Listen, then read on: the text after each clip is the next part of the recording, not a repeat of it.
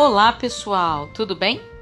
Hoje vocês vão ouvir o capítulo 7 do livro Lude e os Fantasmas da Biblioteca Nacional, de Luciana Sandrone, editora Escarlate. A visita começa.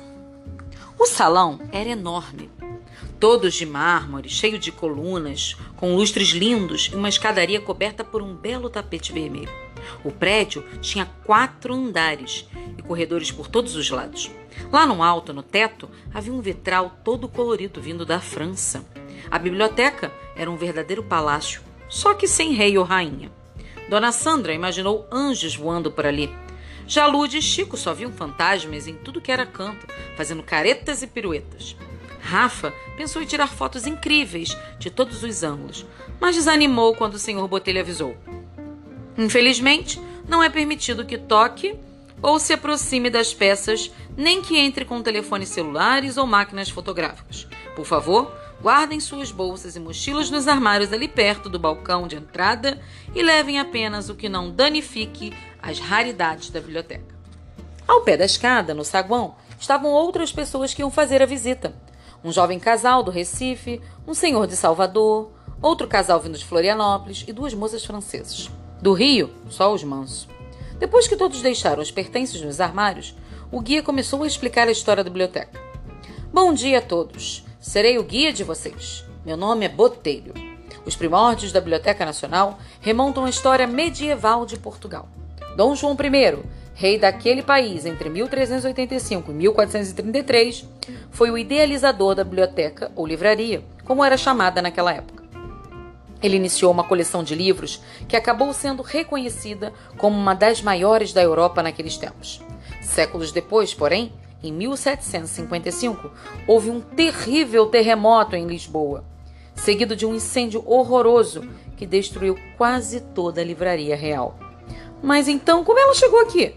perguntou o senhor de Salvador, que se chamava Abelardo e anotava tudo o que o seu botelho dizia.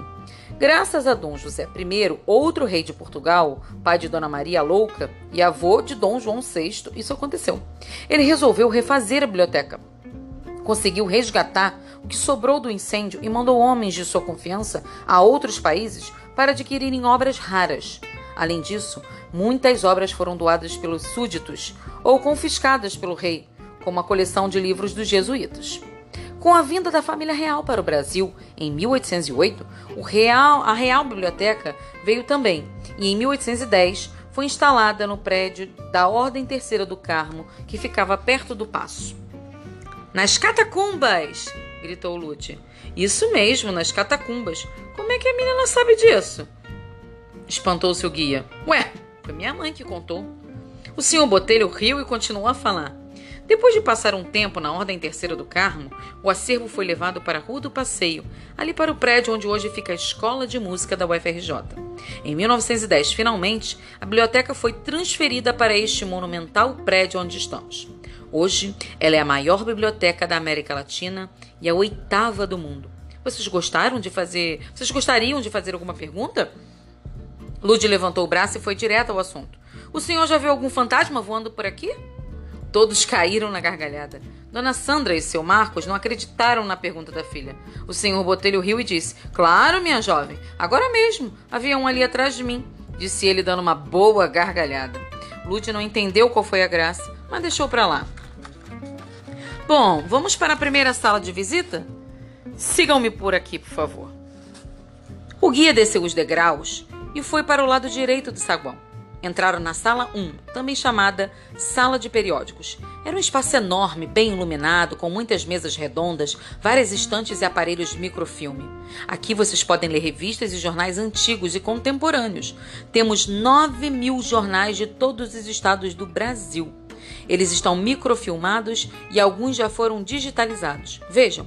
Naquelas máquinas, o usuário pode ler o exemplar número 1 do primeiro jornal do Brasil, a Gazeta do Rio de Janeiro, de 1808. E temos também o número 1 do Diário de Pernambuco, de 1825. E nós poderemos ver esses jornais ao vivo? perguntou uma senhora. Não, não seria prudente. O papel poderia acabar se desmanchando ao ser manuseado. Mas na biblioteca digital, todo mundo pode ver essas preciosidades nos mínimos detalhes. E com a vantagem de não sujar as mãos de tinta nem o nariz de mofo. Seu Marcos, que é alérgico, coçou o nariz só de pensar. O guia percebeu, deu um risinho e continuou. Ah, e em exposições especiais, como a que estamos preparando para as comemorações do aniversário de 200 anos da biblioteca, também é possível ver de perto esses e muitos outros documentos e livros importantes que costumam ficar guardados. Mal o guia acabou de falar, uma porta bateu com violência atrás do grupo. Todos levaram o maior susto. Que barulhão! Minha nossa! Pelo jeito a menininha estava certa, temos fantasmas aqui. Brincou o rapaz de Recife. Desculpem-me o barulho. Como eu ia dizendo, neste momento não será possível ver o primeiro jornal do Brasil, mas vocês poderão apreciá-lo em outra visita, naquelas máquinas de microfilme ou na internet. O guia fingiu não ver o ar de decepção do grupo, pediu que todos se retirassem e seguiu para a sala 2.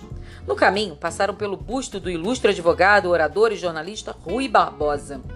Esse é em homenagem a Rui Barbosa, nosso grande intelectual, que foi velado aqui na Biblioteca Nacional. Seu Abelardo, tal turista que anotava tudo, examinou bem o busto do famoso político e abolicionista. Depois comentou: Meu conterrâneo, Rui era baiano como eu. Quando o grupo entrou na sala 2, também chamada sala de iconografia, todos falaram: Oh! Menos as francesas que falaram: Uh! A sala era linda, uma das mais bonitas da biblioteca, com seis andares de estantes de ferro repletas de livros e pastas e várias mesas e cadeiras de aços antigas. E lá no teto havia um magnífico vitral francês. Essas estantes e as mesinhas são do tempo da inauguração do prédio em 1910 e vieram da Inglaterra. Dona Sandra ficou boba com a beleza da sala e cochichou com Marga. Que beleza, hein, Marga? Muito bonita mesmo, mas deve dar um trabalhão para limpar. Chico e Lude também ficaram extasiados. A sala parecia o cenário de um filme de suspense. Tudo era sombrio e escuro. Era óbvio que havia fantasma ali, pensaram os dois meninos. Será que estariam escondidos naqueles arquivos? Ou nas pastas? Será que havia passagens secretas na biblioteca? Que vontade de mexer em tudo! Aqui na sala de iconografia ficam os livros que possuem mais imagem do que texto, e também desenhos, caricaturas e gravuras de artistas famosos, como Debré e Rugendas. Temos ainda fotos de Marc Ferrez e de muitos outros fotógrafos que registraram imagens do Brasil no século passado. Sem falar da famosa coleção de Dona Teresa Cristina Maria, mulher de Dom Pedro II e última imperatriz do Brasil. O imperador deixou para a biblioteca em testamento essa espetacular coleção de fotos, mapas, gravuras e livros. Como vocês sabem, Dom Pedro II era amante da cultura, da ciência e da fotografia. Foi ele quem trouxe o daguerreótipo, o primeiro aparelho fotográfico para o Brasil. Os olhos do Rafa brilharam só de pensar em imagens feitas nos primórdios da fotografia. E como se faz para ver essa coleção? Na biblioteca digital você pode ver, meu rapaz. E mais tarde, quando você for adulto, caso tenha se tornado pesquisador, poderá também vir aqui fazer consultas aos originais. Poxa, vou ter de esperar tanto tempo assim? Bom, se tiver sorte antes disso, talvez você possa ver de perto boa parte da coleção da Imperatriz em uma exposição especial, como a do aniversário dos 200 anos da biblioteca. Nesse exato momento, sem nenhuma explicação, uma forte ventania entrou na sala dos periódicos. As mulheres seguraram suas saias e os homens seus chapéus. Ninguém entendeu nada. De onde vinha todo aquele vento se as janelas estavam fechadas? Depois de alguns segundos, a ventania simplesmente parou e tudo voltou ao normal. Lud e Chico se entreolharam e perceberam que ali havia dedo, ou melhor, sopro de fantasma. O grupo todo começou a comentar o acontecido. Que ventania estranha! Disse uma senhora. Eu diria que foi sinistra, comentou Chico, examinando tudo ao seu redor com sua infalível lente de aumento. Dona Sandra, isso está meio esquisito, não? Vento, pota batendo. Que isso, Marga? Foi só uma ventania. Eu estou dizendo que essa biblioteca é mal assombrada. Lude, para de falar essas coisas. Isso atrai fantasmas. As paredes têm ouvidos. Ah, mas estas aqui são tão velhas que já estão até surdas. Depois do vento, o senhor Botelho retornou à sua explanação. Pois é, pelo jeito, o tempo está virando. Bom, mas como eu ia dizendo, não se pode ver a coleção de Dona Teresa Cristina Maria neste momento. Mas saibam que há muitas preciosidades nesta sala. Por exemplo, aqui também está guardado o menor livro do mundo, que é do tamanho de uma unha de bebê. O grupo ficou impressionado. Fizeram mais um ó oh! e um uh, mas ninguém perguntou para que serve um livro do tamanho de uma unha de bebê. Sinistro. Coisas da Biblioteca Nacional.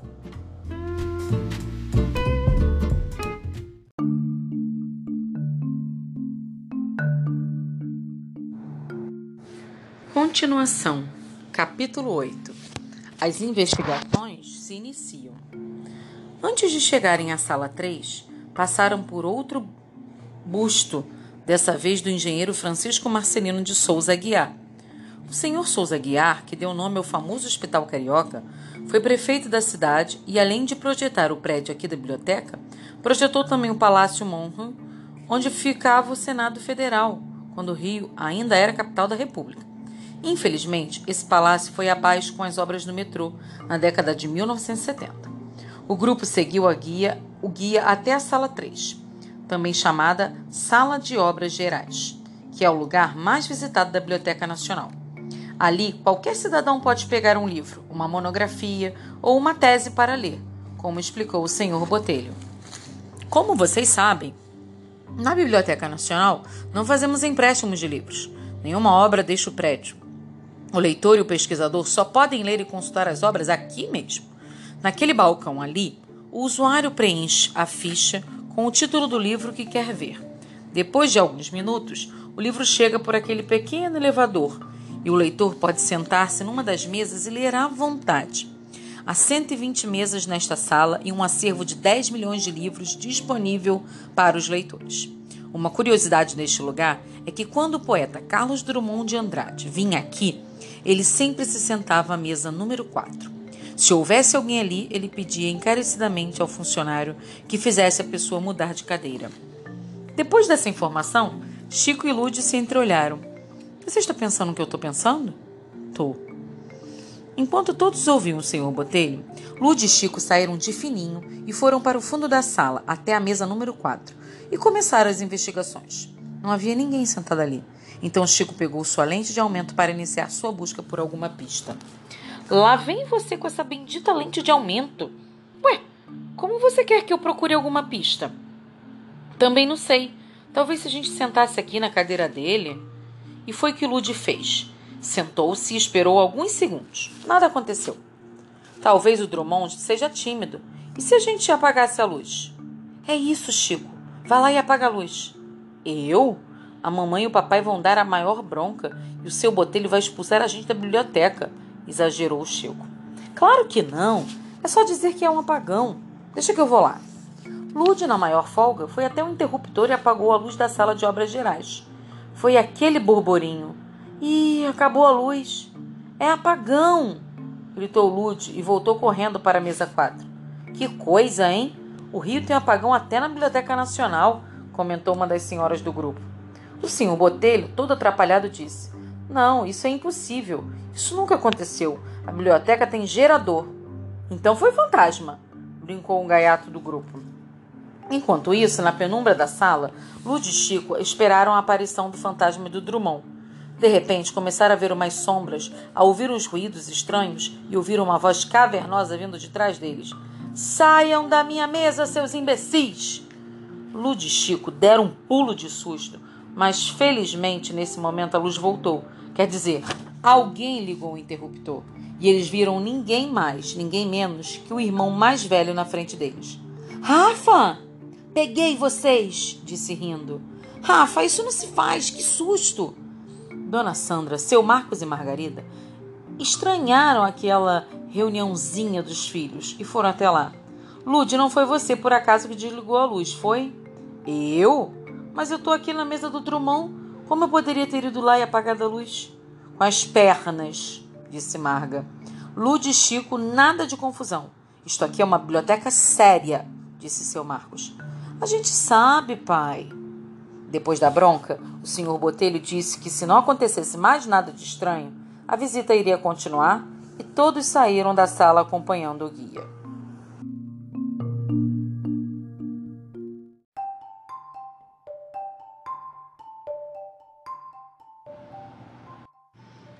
Capítulo 9 Dom João VI na escadaria.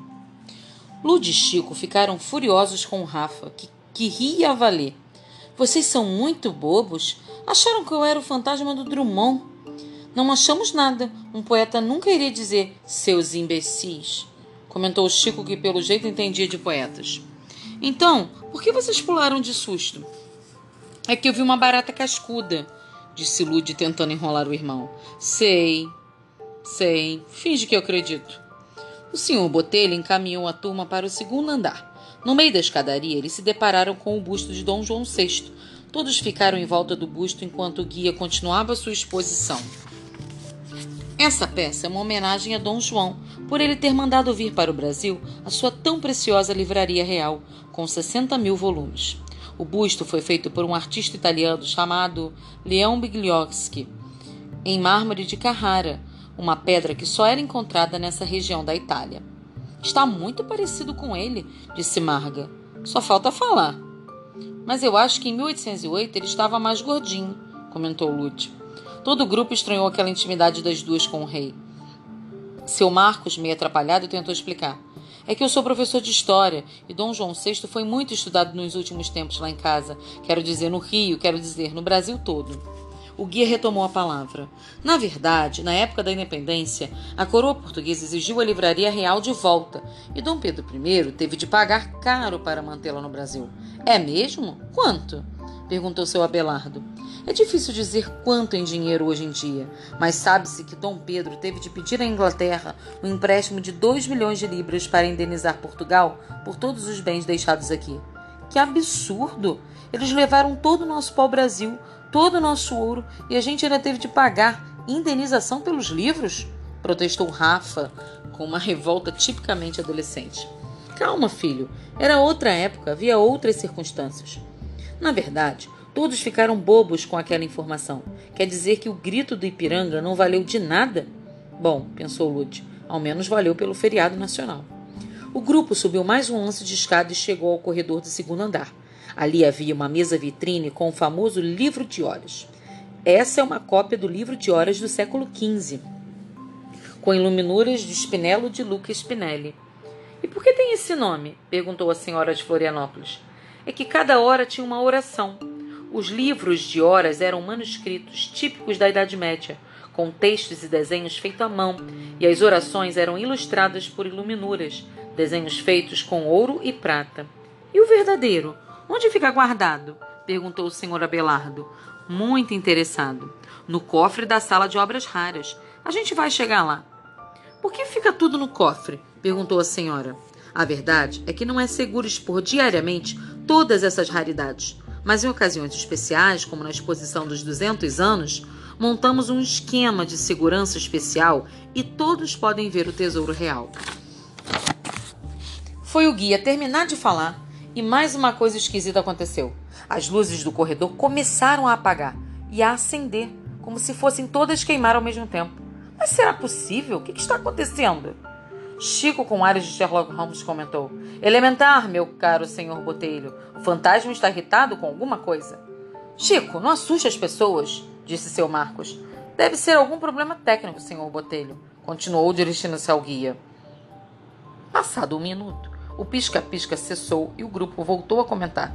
Será que a Biblioteca Nacional pagou a conta de luz este mês? Brincou a moça de Recife.